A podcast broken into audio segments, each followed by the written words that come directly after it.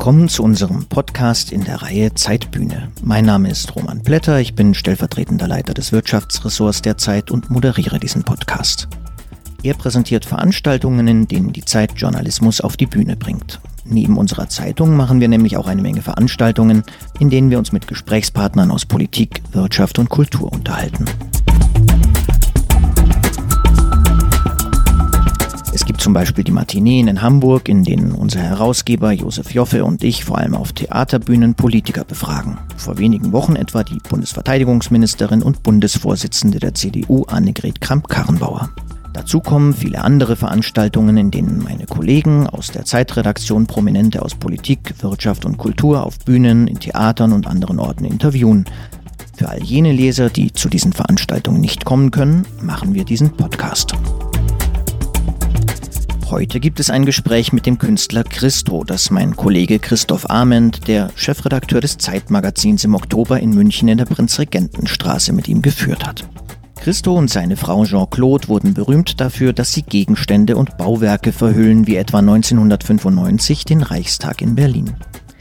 Kennengelernt haben sich die beiden, die übrigens am selben Tag Geburtstag haben, nämlich am 13. Juni 1935, Kennengelernt haben die beiden sich Ende der 50er Jahre, als der junge Künstler Christo Jean-Claudes Mutter porträtierte. Er verliebte sich in die Tochter und sie sich in ihn und bald darauf haben sie angefangen, ihre spektakulären Verhüllungsprojekte zu planen, was teilweise mehrere Jahrzehnte in Anspruch nahm. Seit dem Tod seiner Frau vor zehn Jahren arbeitet Christo allein weiter, gerade an einem Plan, den die beiden vor langer Zeit gemeinsam gefasst haben, nämlich den Arc de Triomphe in Paris zu verhüllen.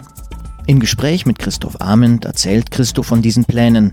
Er erzählt außerdem davon, wie mühsam es war, die deutschen Parlamentarier davon zu überzeugen, den Reichstag verhüllen zu dürfen, warum er und seine Frau niemals gemeinsam in dasselbe Flugzeug gestiegen sind und wie er seine viele Millionen Euro teuren Projekte ohne Spenden und Sponsoring finanziert. Aber hören Sie selbst.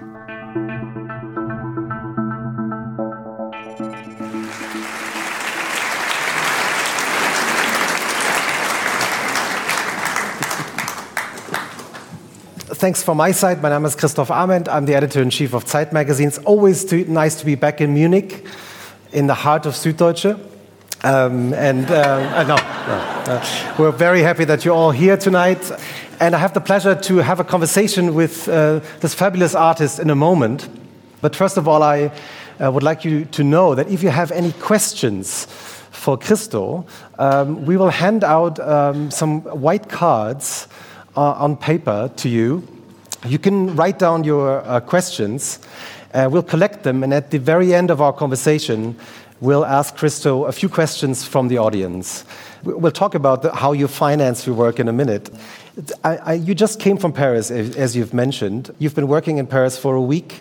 Um, out in, the, in, in, sort of out on the streets uh, in, in the rain. that's why you probably lost part of your voice. We're so happy you made it anyway. Um, because of the next big project that you'll be doing next year in 2020, you're going to wrap up the Arc de Triomphe. Okay. Uh, okay. In the last 50 years, Jeanne Claude and myself, we realized 23 projects and we failed to get permission for 47 projects. The first time when I arrived in Paris, before I met Jeanne Claude, was in 1958. And I was coming from Geneva, Switzerland I was renting, succeeded to rent little maids from Chambre de Bon on the small streets of Candem Bouchard near the Champs Elysees. And the first time I saw Arc de Triomphe, 1958. And that was the time when you started wrapping up smaller objects, yes. right? Like cars. But in 1962, I did already. In 1961, I proposed to wrap public building. In 1962, I was proposed to wrap Arc de Triomphe. And of course, but that was only dream, idea will never happen. I tell you, genesis of each project, not something like that. I never, never believed that project would happen. Through the years, doing other projects, uh, I did, you know, the project we never get permission. I have many edition, you know, multiple, yes. because we never realized this project. And the edition in multiple about the Arc de Triomphe wrapped. And there was the incredible circumstance of luck and people. Centre Pompidou preparing a large exhibition about the story of the wrapping of the Pont Neuf, who is open next March in Paris, telling all the story how we wrapped the Pont Neuf in 1985. But the director of the museum decided also to add a second part of that exhibition will be Christo Jeanne-Claude, Parisian years between 1958 and 64 when immigrated to the United States. Going out of the Pompidou Center, we're in that big esplanade where on the right side is Brancusi Studio, and the director of the museum, Bernard Blistène, tell me, but you know, usually artists, when they have exhibition in the museum, they do something outside there in front of the Center Pompidou. Just a little something outside of the museum. Yeah. And I say to Bernard I would not do anything except wrapping the Arc de Triomphe. I said that probably will never happen. I need to give the credit. The chairman of the board, Mr. Lesvin, Mr. President, they bring the case directly to the president of France. Emmanuel and Macron. year, we get permission. So is that is that how you work sometimes when you see a, when you see that moment you grab it? No, I don't. I was not was expecting to happen. So it was that is the story. Now I have very short time to sell works of art about Arc de Triomphe, and it will cost 10, 12, 13 million euros. And to do that things, I have less than a year to make works, So original works of art. which I find so fascinating. You, have to explain how you actually finance your work because you know I have the honor to to do a monthly um, column with um, Hans Ulrich Obrist, the director of Serpentine Gallery. You worked with him in London. And I asked him for Weltkunst, the Zeit's art magazine, and I asked Hans Ulrich a few days ago, what do you think, besides of the aesthetics, be, besides the, the creative part, what is unique about Christo's work? And Hans Ulrich said to me, well, you have to ask him about the money. Thank you. Okay. Right. So how how do you because it's so unique the way you finance your work. You don't work with a gallery. No, no foundation, no or any charitable organization. Basically, I was very young. Actually, my first personal exhibition was in Cologne, Germany, 1961, and I exhibit these all small packages and objects. And I was selling these things, small things, but I never, never even exhibited in very good gallery, and I have never relation with this gallery because my work was very difficult to sell. But I was doing my things little by little. And uh, sometime in the late 60s, when we tried to spend, we sp- spend a lot of money to big project, our lawyer Chicago tells we need to create corporation. Non-profit corporation. No, real corporation. A profit pay- organization. Yeah, Yeah. who pay taxes. That corporation is called CVG Corporation. Is my three initial, Christopher Vladimirov Javacheff, in New York State Corporation and Delaware State Corporation. That corporation creates subsidiary each time we do project. There was the Reichstag Corporation German, there was the Italian Corporation for floating beer, there was the Japanese, California Corporation umbrellas. This corporation gives only to pay the bills of making that project. And the money come to the sale of a work of art, original work of art. Because I have no dealers since 1962, we became the biggest owners of my work. There are no museum, no collector in the world own works like us. So, so, so like, to, just to understand, so if you have to finance a project. I come to that. I come to that. Okay, I okay, come to that. Now, uh, like all the corporation, you know very well, we need to have a cash flow to pay Some of bills. the people in the audience are nodding. Yeah, yeah. This is why, because we have so much art, we work with banks. With Surrounded Island, we work with Citibank. With the Pont Neuf, Neuf Schlumberger Bank. With the Reichstag Project, Deutsche Bank. With the Umbrella Project, Julius Baer Bank and Bank of Liechtenstein. With the Gates Project, Electa, with Credit Suisse. Now, these banks created standby line of credit. If we don't touch the standby line of credit, we pay only the rent for this money, $10 million or $50 million. If we touch the credit, we need to pay back the loans and pay the interest, etc. And like normal company, do exactly what I said.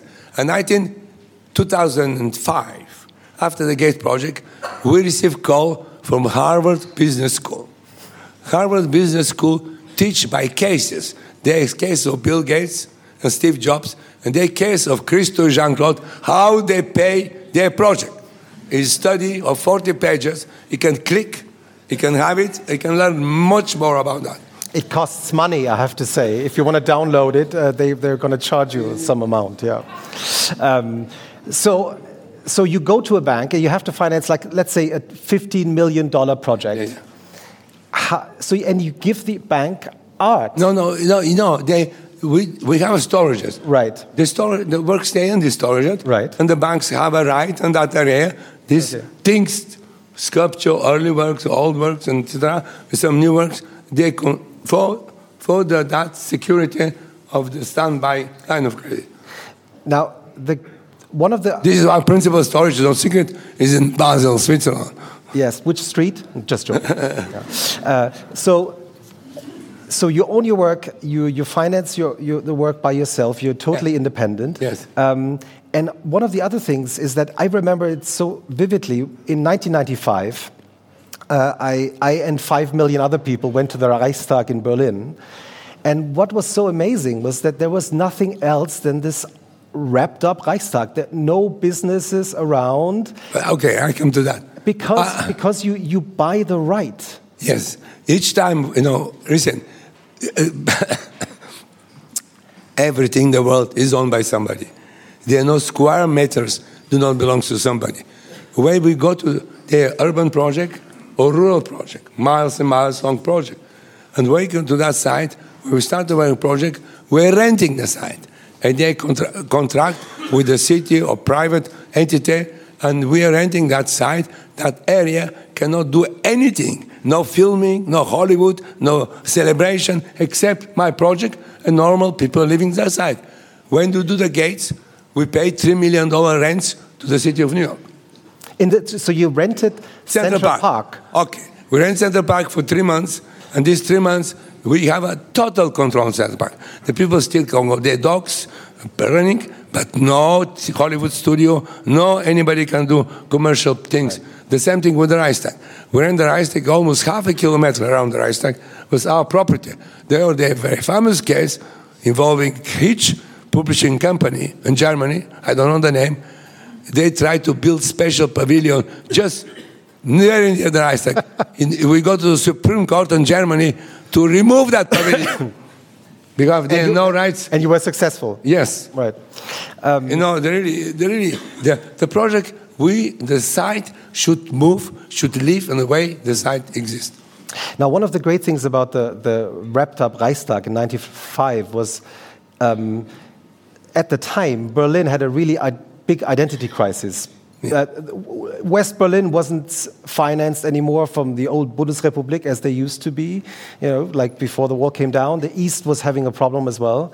And when you came, you wrapped up the Reichstag, and suddenly Berlin seemed to come together in a, in a very, very surprising and emotional way. Um, but the idea for the Reichstag was sent to you by someone on a postcard. Yeah, okay. In 1961, 1961. no, no. In 1961, I did the first study for a public building. It's a photomontage explaining that building to be truly public should be a prison or parliament. Right. belong to the nation. And, and, and of course, there was a parliament or a prison. And I received postcards from friends, Michael Cullen from Berlin, tell what are that parliament. Of course, was not any par- parliament, but a parliament sometime. This is how the whole story starts. And then you start, and that's how you work. I mean, it was in the 70s when you actually started working on Yes. the Reichstag project. So it took you over Okay, 20 okay, years. Okay, some project we get permission very fast, like the auditorium, but the project we have several refusal, and we, Jeanne-Claude and myself, we are very eager to do it. We have a refusal for the gates, we have a refusal for the Pont Neuf, we have a refusal for the Reichstag, and the project of the Reichstag was refused three times: in 1976, 1981, and 1997.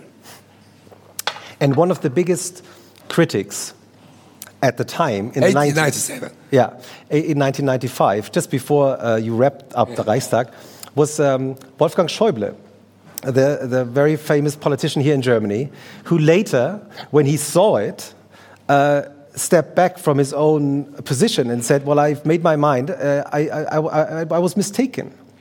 And uh, you actually met him later on, right? No, I met him even when it was against the project. So Oh, yeah? I should understand to get uh, to try to get permission to the Reichstag, and this is the first time the work of art, work of art was decided by the full debate and the Parliament of the nation was the Reichstag.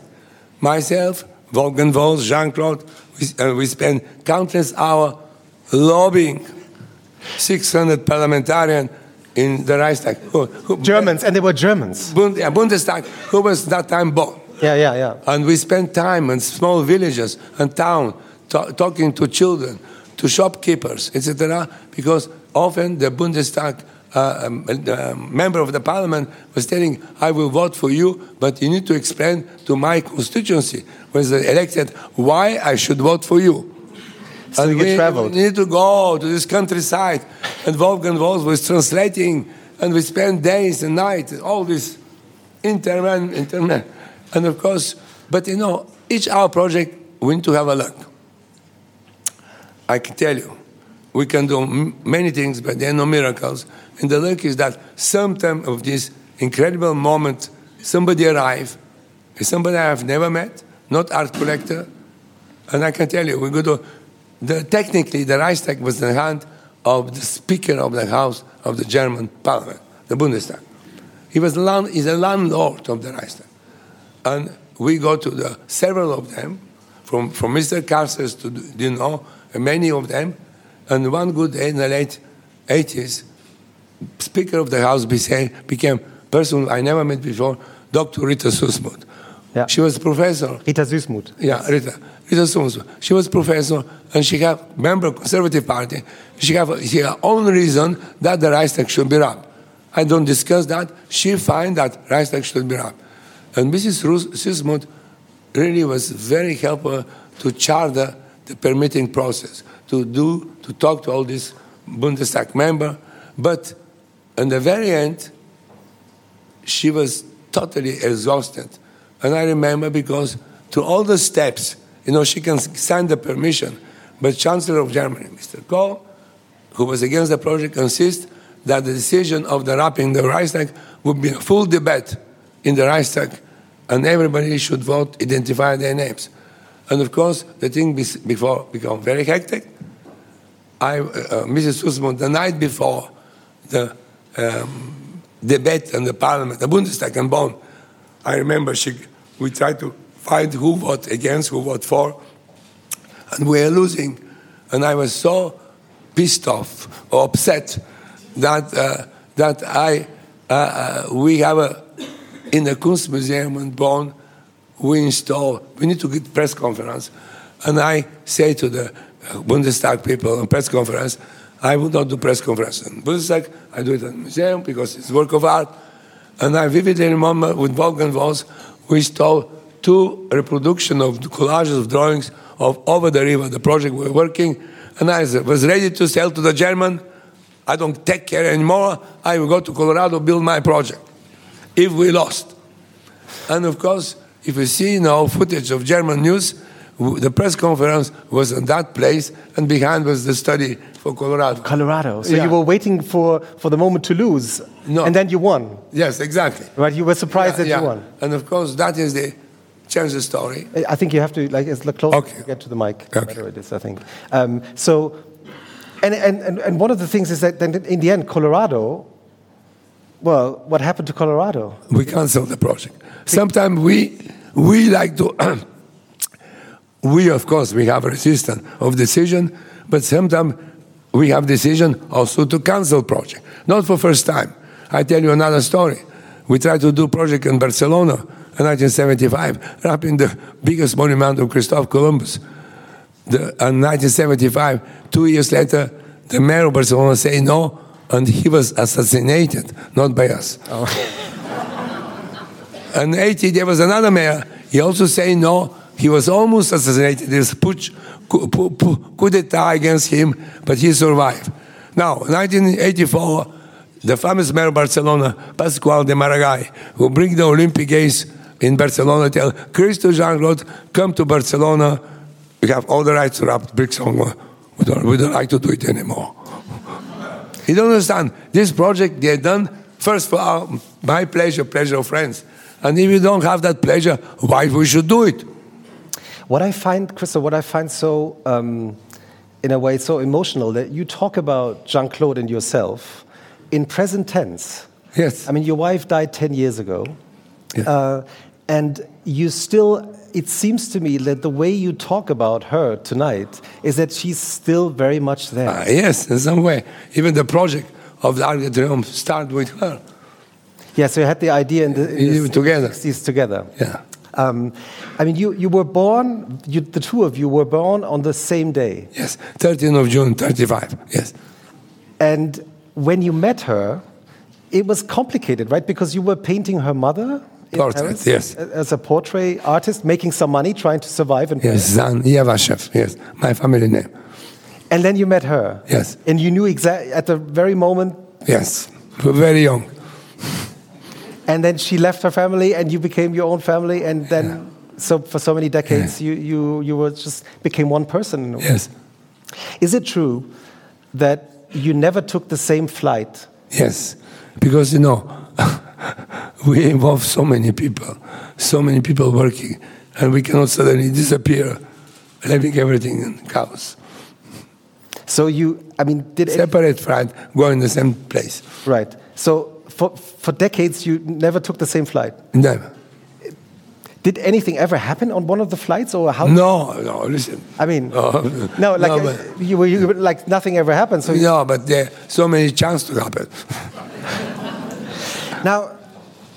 You've mentioned, um, well, we've, we briefly talked about you, you were born in 30, you were born in 1935. Same day, same, same year. You left Prague when the Russians invaded Prague. Yeah, in okay, I'm born in Bulgaria, but my grandmother is Czech. I was visiting my relatives in Prague when Hungarian revolution started. And I escaped that turmoil of Hungarian revolution to Vienna, Austria. And if, if I did my research correctly, um, you didn't have a passport for, for I think, 15 years. 17 years, 17 years. stateless. You know, I became, uh, there was not refugee like now. There The Turks or Armenians, etc., or Kurdistan. At that time, I was coming from communist country, and I renounced my Bulgarian nationality, and he became stateless.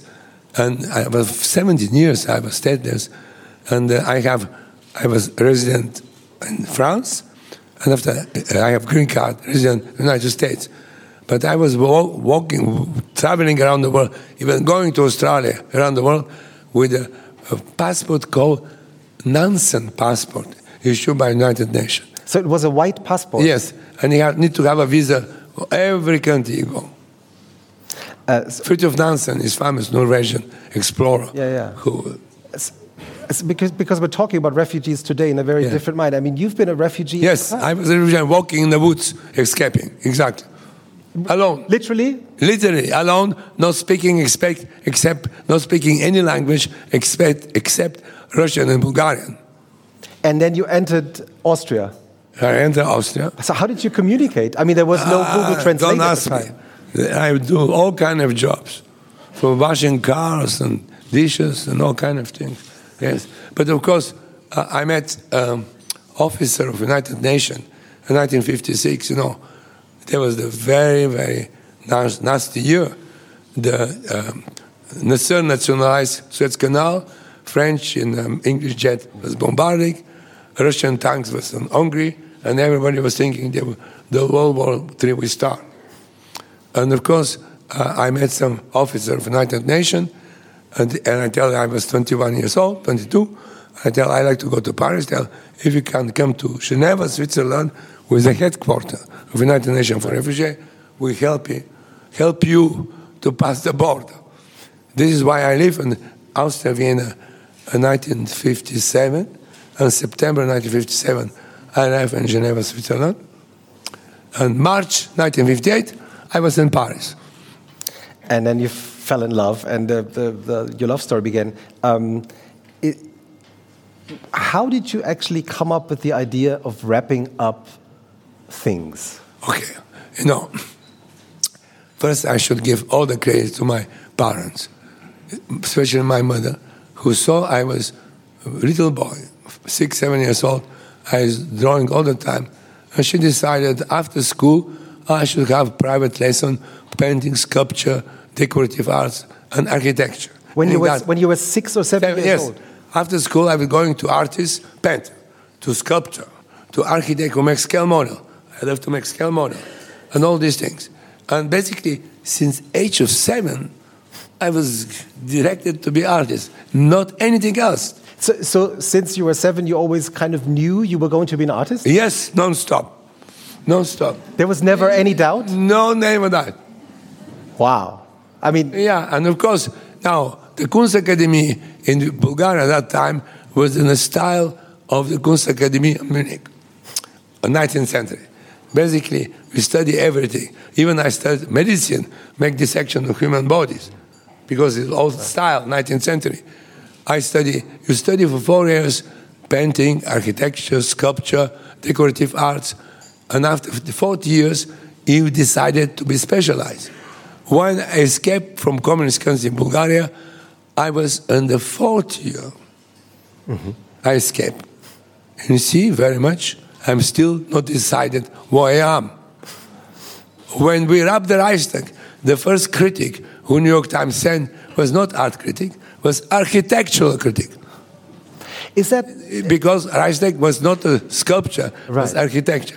Basically, you can see this project have something inherent what they are.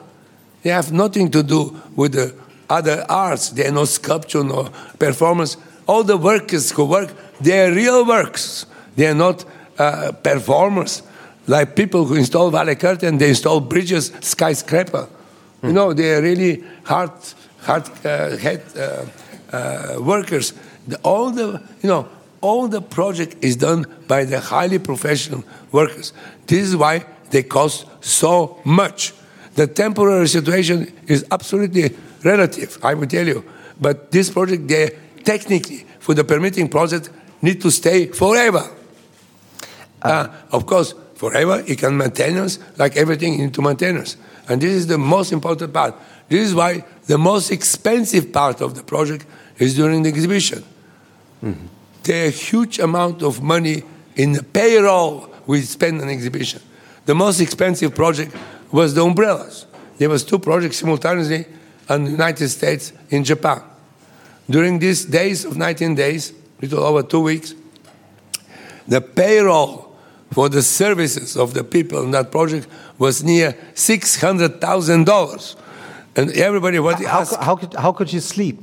No, no, the question is, everybody asks us, Jeanne-Claude, but why don't keep it longer? Jeanne-Claude, after 16 days was enough. Oof, we remove it. Um, but I think there's also uh, another reason for why you limit your projects because uh, No, they limit because they're really very expensive. But they're very it- no no they're very expensive. Yeah. They exhibited for this, but but you know, uh, temporary architecture is very common. Uh, during the World's Fair, uh, we know very well here. Uh, I see the World's Fair in Brussels in 1958. There was the great things of Corbusier. It was done to stay, but they remove it. right. Yeah, there's no. But isn't it, isn't your art also about the memory? I mean, really, don't you don't I- you want? Uh, it's not a question of the memory. No? You know, uh, f- art is done first. The true art is artists who do think for, think for himself. This is the most important things. Anything other is propaganda art. And, and that pleasure to do for yourself is enormous. You cannot ever even argue about that. you you've said before that your your work is absolutely useless. Yes, it's useless with no any reason to exist. Exists because myself, Jeanne-Claude, few friends like to have it. It's totally, it's not anything to do. It's totally irrational, ir- completely irrational, unnecessary. But on the other hand, then, for example, for Reichstag, five million people show up. No, but really, you don't do the work that five million show up. Right. You know, we inherit how to all the you know we are borrowing that that space. It, we inherit everything to that space. What is there? We not invented that. You know, I talk a space. You know, the, the it's not a normal sculpture. Inherit all this uh, part of the project. They are rooted to the huge amount of area when people living there or the nation or the people related they have a relation, and that relation you cannot invent it.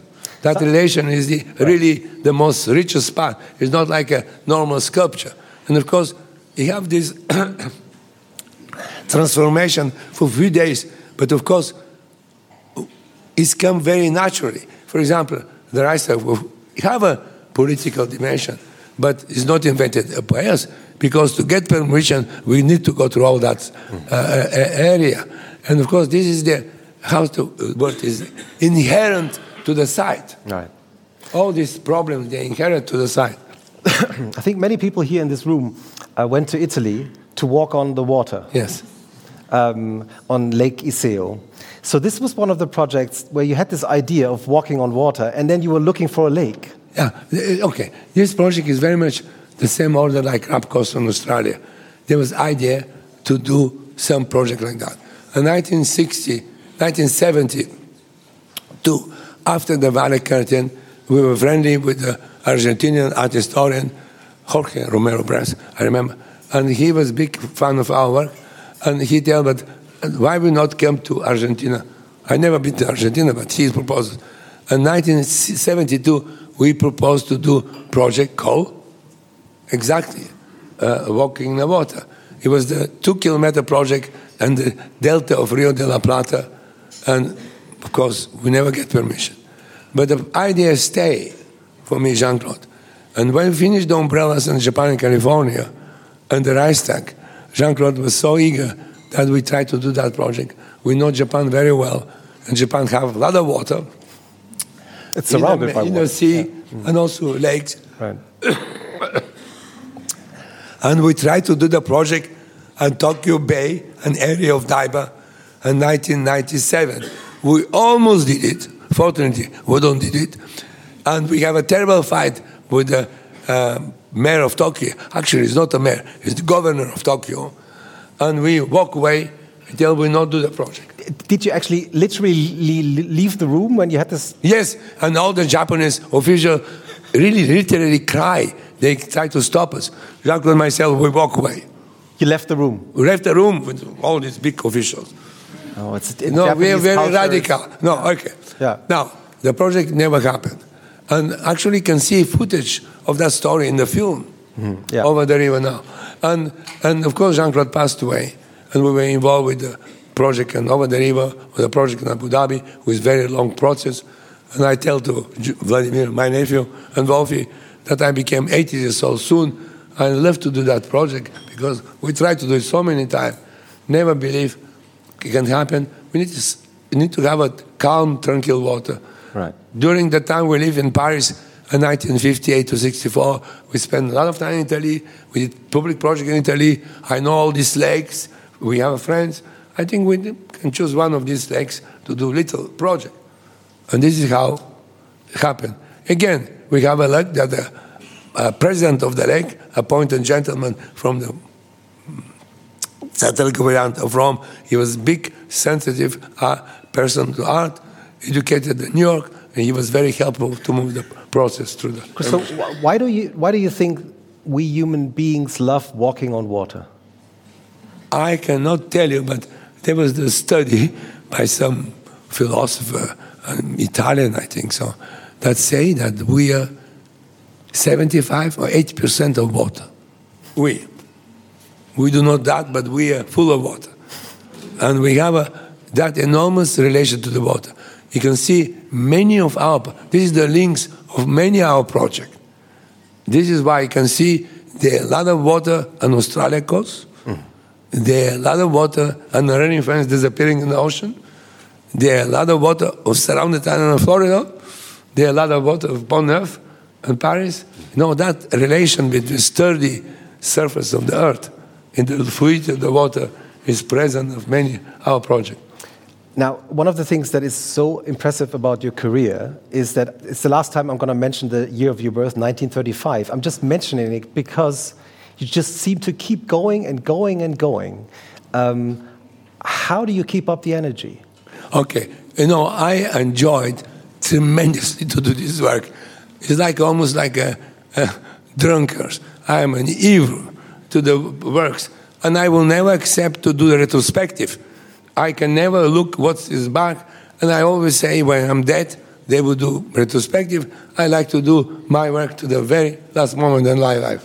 Is it true that you never sit in your studio? Yes, I, I, I'm walking. It's an old studio. I'm walking all the time, all the time standing. And I also did some research about your everyday situation in the studio. Apparently, you never have lunch. I try to have a lunch, to have energy, but, but, uh, but basically, I need to like to eat in the evening. I like to work with an empty stomach. You like to work with empty stomach You're much more lighter. because you're like, Like- hungry in a literal sense. Yeah, you're lighter, you're more alert. Uh, Hans Ulrich told me another secret um, about your diet. You have a very Yes, I eat yogurt and garlic, and, and no, I eat yogurt things. and your Bulgarian yogurt and Yeah, no, normal yogurt. your, okay and garlic Yeah, normally garlic. in the morning or like And in the morning, yes. yeah yeah. So I think that's is that one of your your secrets? No, I don't think so. Basically, I'm not big eater anyway. Uh, I always the same kilo, never changed in my life. And you and you seem to apparently you only listen to Mozart in your studio. You only listen to Mozart in your studio. Ah, okay, no, that's another story. Jeanne-Claude decided, you know, Jeanne-Claude has many assistants, to some project many assistants, and she read, she stu- saw study of the California University of Irvine that when the young students before exams, they're listening to Mozart, their IQ go up. Only the strings, not singing, only strings. And this is why we have a Mozart strings all the time to make your intelligence higher. And it worked. Apparently work. So, talking about your everyday life in the studio in New York, um, I can imagine like when you moved to New York together, the two of you, you didn't speak a word of English. no, I never learned English. First, you should know, I never learned any language uh, grammatically except Bulgarian and Russian. I cannot write in French. I cannot write in English. I was so poor. I worked survival and I learned English and French, Jacques see, in bed. Well, it's a, it's a good place to learn the, the language. No, no, but really, I learned it, I learned it by necessity. Hmm. But I'm still today, I cannot write in English or, or French properly. Do you, in which language do you dream? I do not dream, you know, very strange. I, I, everybody dreams, but I don't remember anything. You never have? Never have. In which language do you think? I think uh, English and French, but because basically involving everyday words and name. For example, technically, I mostly think in English because I don't know many things how they call in French. Right. With the Technical terms. in terms- Yeah. Do you sometimes think about back in your of your childhood when you when you think about your childhood? Which kind of I, memories? come I, I left Bulgaria in late September, late July uh, or late August in 1956. I never been back. You never went back, even even. You know, the I have no came back? time to go to country who they are not interested in my art. Very good. Really, answer. you don't understand. I go to country who buy my art because with that money I have money for project. If I never go to China, why should go to China? Nobody my art. To South America, I have few uh, collectors. Not, but I go to Germany, to Italy, to Switzerland, to France because I have collectors. Um, I, I just hand, hand, Yeah. have to hand, hand you over some things. So I have from your assistant. This is the little thing. My voice. just, Yeah. just for your voice. Yeah. Yes, I'll put them down here. And um, we've collected some questions from the audience. Um, and I, I let you uh, enjoy the, the little things um, that make your voice smooth. Okay, so I'm going to ask you, I have a few questions here. Um, what happens to all the stuff? All the stuff. All the stuff. This is literally, uh, I mean, what happens to all the stuff you use for. project. Yes. I can tell you, I'm educated Marxist. Our corporation is real corporation, who pay taxes. And everything we do, I, we're using the capitalist system. Basically, the most expensive part, you know very well, somebody in business, is the labor. You cannot recycle the labor because the labor is always the most expensive part. But the material is the most expensive part. The fabric is the less expensive part. And uh, what we use so much other things that fabric. I can give you the case. In the Gates project, In we need to have 7,503 gates. We bought 5,000 tons of steel to secure the base. You know what is that? Two thirds of the steel of Eiffel Tower. Now, we bought that steel from an American company in Philadelphia, and we sold that steel to the Chinese before we used the steel for the, the gates, and they, the Chinese bought the steel. You see the For a, for a better price? no for more probably. For a better price for you? Yeah, yeah. Yeah, that's what I was thinking. Yeah, and the question is the, everything is uh, so uh, is not really recycled. They use for the industrial purpose. Yeah, yeah. So, okay, another question from the audience. The Arc de Triomphe was damaged during the protests of the Yellow Vests in Paris. What is your comment on this? And does it in any way influence your work and the intention of the Paris wrap? I know uh, Paris very well. I know the violence, and it's very common. The street of Paris have all kind of uh, violence during the time I lived in Paris, and of course, but some way the Arc de Triomphe, the violence who was in the structure was extremely important for the president of France. Here's the other reason he will give us permission so fast. So, Yeah, so that was in a way that helped you, you think? I think so because the president was very, was very kind, very very open-minded. united to do that. Um, third question from the audience: What is the wrapped globe that we see on the right side uh, all about? The Okay. wrapped globe. This is edition, you know, part of, okay, we're selling original works of art, but of course I do a lot of multiples edition, and they're done mostly about project not realized, like project we never get permission, and the edition.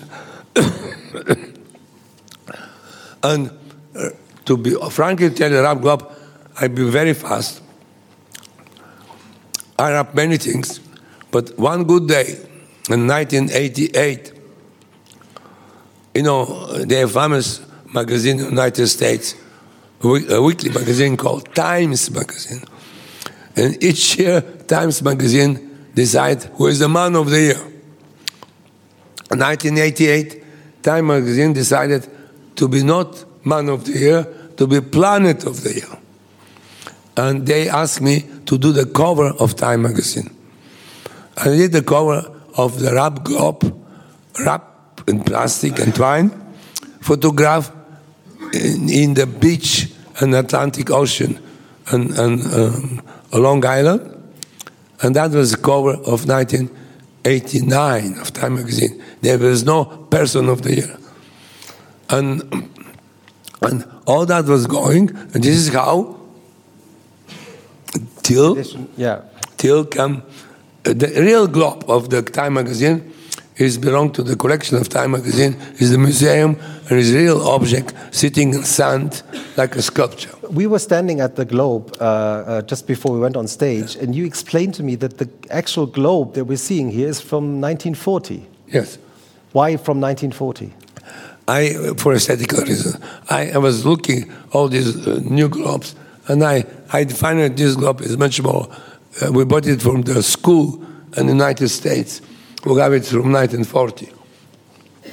Uh, and the last question from the audience um, What wrapping project are you still dreaming of? for the moment, to, never in my life I have so short time to realize project. I cannot dream anything else except to finish the Arc de Triomphe and Paris, will be just less than a year from now. Now, Christo, uh, I don't know if you've ever seen this, but in, in 19... I know very well. Yeah? I have, a, okay, uh, we, I can give a credit to the site. Uh, you know, fortunately, some reason, somewhere in my life, I met Mr. Bucerius in the early years of the Reichstag. Gerd Bucerius was big champion supporting idea of the wrapping of the Reichstag. And he was very, very, very forceful. And I vividly remember when the debate in parliament was, I think, in the morning, that week, on the front page of Die Zeit was the scale model of the Rapp Reichstag. And he's the, also created a curatorium group of influential German people in every way of life, businessman, uh, professor of university, who put, he put together to sensitize German to give us permission. And in 1976, and that was the cover from Yes. Zeit magazine from 1976, um, my, my colleague Petra Kipphoff Yes, of course. um, wrote a story about, about this project. Yes. Uh, please, tell, please tell us, what, what is this project all about? But this project is called Running Fence. One project uh, Jeanne-Claude and myself love very much, take us four years to realize. It's 40 kilometer long fence, real fence barrier, six meter high, running from highway high, highway 01 in Northern California, north the San Francisco to the uh, Pacific Ocean the running fence. running fence. He was passing to the land of the ranchers, passing to small town and villages. And western extremity of the fence, this is why it became 40 kilometer. I need to evolve everything in California. And we choose California because California have a coastal culture with the landscape. And running from the, there was the half a kilometer of running fence disappearing Pacific Ocean and became 40 kilometer because the closest highway, and the highway is very important in California, is 101, who was the 40 kilometer from the coast. Now, I know you've been wrapping up magazines in the 60s. You wrapped up a magazine called Der Spiegel. Yes. I don't know exactly what it is, but I heard about it. Yes, it's true. There's multiples, you know, Yes. edition. Yeah. Um, have you ever wrapped up a magazine like in a high edition, like in an, like printing out 500, 600,000 copies? No, no, no. We, we, uh, uh, the, the Spiegel is, is very small, but probably Yeah, yeah. hundreds. Yeah, yeah. So I several magazines I have, uh, variety through the years. Not, not high, they about 100, 120 dollars. right, would you like to do like a big project someday? Big project, what's a mini big project? Like uh, uh, um, wrapping up a magazine in a like a half a million? No, really, because all this wrap magazine was done by hand by me. So, so, so, Yes, So- done by hand by me. wow. So all these hundreds of uh, Yeah, exactly. magazine at the time. Yeah, yeah. So when you when you've done um, your Paris project, I'm sure you're working on. As But we're working work- in a project many projects for over same 40 years in the Middle East. We arrived in Abu Dhabi in 1979. In, you know, you understand, the project for this particular site and the project we have only idea. The project in Abu Dhabi was like very much like that, uh, um, floating pier. We're stacking barrels. I stack barrels very young. I did very important Mastaba. we work with barrels, vertical, horizontal, uh, temporary work with barrels. And naturally, when we arrive in America, I try to do mastaba, who is the not a uh, is not a pyramid. You have a two slanted wall, two vertical wall, a trunk and top. The word come from the benches. Mastaba is the word given by the people living in the first urban civilization that was in a country called Iraq, Mesopotamia.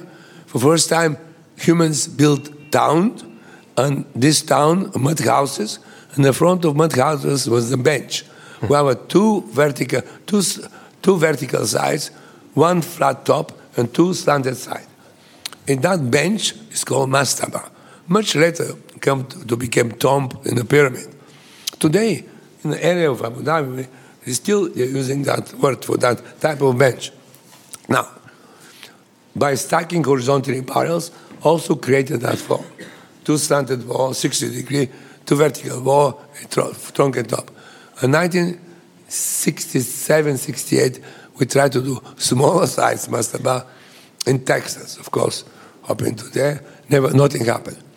In 1972, we tried to do it. The uh, museum in uh, Holland, Otterlo, Kröller-Müller Museum, is one of the biggest museums who have early works of mine collection.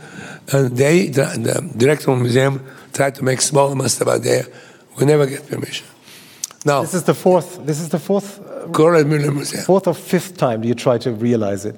Is, that was the number four of you, the way you when you try to realize the project. No, that is the fourth site. There was uh, Texas, yeah. Otterlo. Yeah. And now, how we arrive in Abu Dhabi? I don't put my map, my finger like that. You know, there are always circumstances. In 1972, we have a visit of the French representative on the United Nations in, in New York, who was art collector, and he looked at these drawings about Texas and Holland, the barrels, and tell Christo Jeanne-Claude probably the chance to do in a country was just created 1971 called United Arab Emirates. I never heard about that. I bought books, maps, and I start to do drawings, but something I know where is that. When Giscard d'Estaing was elected president, Mr. Giscard d'Estaing nominated our friend foreign secretary of France. Mm-hmm. Jeanne-Claude sent telegram, Louis, we like to go to Abu Dhabi. And we arrived in Abu Dhabi in 1979. And after that is the history. How would you, I mean, and I know you you've been saving your voice for us tonight, and it's yeah. you know it's been such a pleasure of listening to you, and I'm so happy you actually made it. You were disciplined enough to say, "Well, I lost my voice two days ago. It's going to come back, but I'm in Munich." Um, and uh, for the moment, I would like to give you some applause for this that you actually made it to Munich.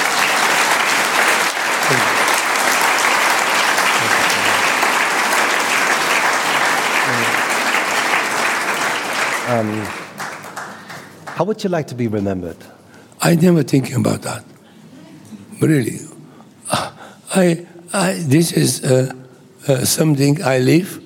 I will never forget, and I'm not. I'm not that. I remember, I, I, you know, each of these projects is journey for me, Jeanne Claude. And often when Jeanne Claude was alive, we say the times of Sun, Valley Curtain, 72 the time of running state, 76. And really, they are so incredible, marvelous angst and joy and screaming and effort and drama. Is this is why I love. You know, first important thing to understand, in like a painter's sculpture, we dealing with the real things. It's the real winter, real cold, real five kilometer. It's not a film of five kilometer, real five kilometer. Real waves, real wet, real dry. And if you don't like this experience, it's impossible to. It's not like going to museum looking and serene, simple things, enjoying things. No, this is the real, real things. And this is why uh, you can see in the film of uh, uh, Pier, I talk to little children to say, I can tell you, I, I, don't like to, I do not like to talk on the telephone. I never answer the telephone. I am very brave. I do not know how to drive. I do not know how to use the computer. I am really like to do with the real, real elements. And this is something, if you develop pleasure, that is incredible. Is the secret was the secret of your marriage that you always kept arguing with each other? Uh, because I learned to do this project, we need to be very critical. Critical because every, every project is new things. Need to be argued, to finalize, you need to hear advice. Uh, Jean, some Uh, we have, okay, we have a place that in 1961 we met one of the greatest movie makers in the United States, two brothers, Albert and David Maysles, Cinema Verite. They became friends um, like brothers, and they filmed all our project through the making of the project, years and years, not one, two, not documentary film. And you can see all these films that I screamed to Jeanne Claude, she screamed to me. We almost think we we kill ourselves. But of course, this project is so complex, is so full of uh, pleasure, of, of discover how to be done. You know, everything and process making this works is to find the right people to create the team. And this is something, uh, there are no rules. And, and uh, uh, they are not uh, wonder engineering. They are very simple, but that is the most difficult part. To, de- to do it very simple and very, uh, very direct and world is full with compli- complicated engineering, and this is why uh, is a lot of screaming. It was amazing to listen to you, to be part of your world for uh, an hour, to share your thoughts, uh, to listen to you exploring the way you work. It's been such a pleasure you came to Munich tonight. Thank you so much, Chris. Thank you. Thank you. Thank you.